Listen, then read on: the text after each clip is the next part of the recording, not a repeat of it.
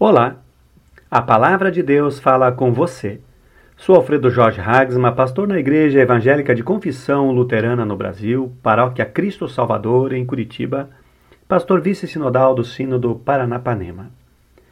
Prezado irmão, prezada irmã, você tem andado estressado e se irrita facilmente por qualquer coisa? E as suas palavras, suas atitudes, aquilo que você partilha nas redes sociais, tem irritado pessoas ou traz paz ao coração de quem as recebe? A palavra bíblica do Antigo Testamento para este dia, do livro do Gênesis, capítulo 50, versículo 21, diz que José acalmou seus irmãos com palavras carinhosas que tocaram o coração deles. Jacó, o pai de José, acabara de falecer e os seus irmãos temiam que José viesse a se vingar deles, por todo o mal que haviam causado. José fora maltratado e vendido pelos seus irmãos quando ainda muito jovem. Ou seja, ele tinha todos os motivos para colocar a vingança em prática, mas não o faz. Muito pelo contrário, os trata com palavras carinhosas que tocam o coração dos irmãos. José tem muito a nos ensinar nestes tempos de polarização. Aliás, a palavra de Deus como um todo tem muito a nos ensinar. Ouçamos a recomendação do apóstolo Paulo na carta aos Efésios, capítulo 4, versículo 29, palavra do Novo Testamento para este dia.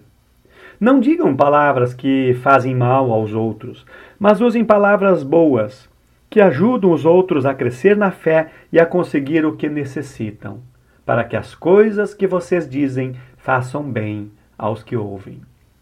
Estas palavras nos fazem lembrar da explicação que Martim Lutero dá ao oitavo mandamento: Não fale mentiras a respeito do próximo.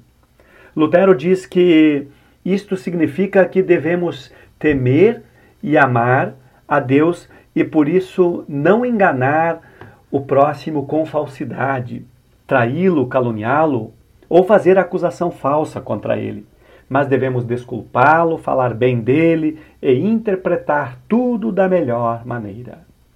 Interpretar tudo da melhor maneira. Eis o grande desafio para o nosso tempo.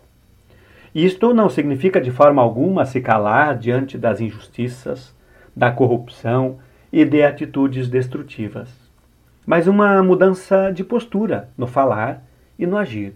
Sim, isto é possível e o Espírito Santo de Deus nos orienta nesta direção. Oremos.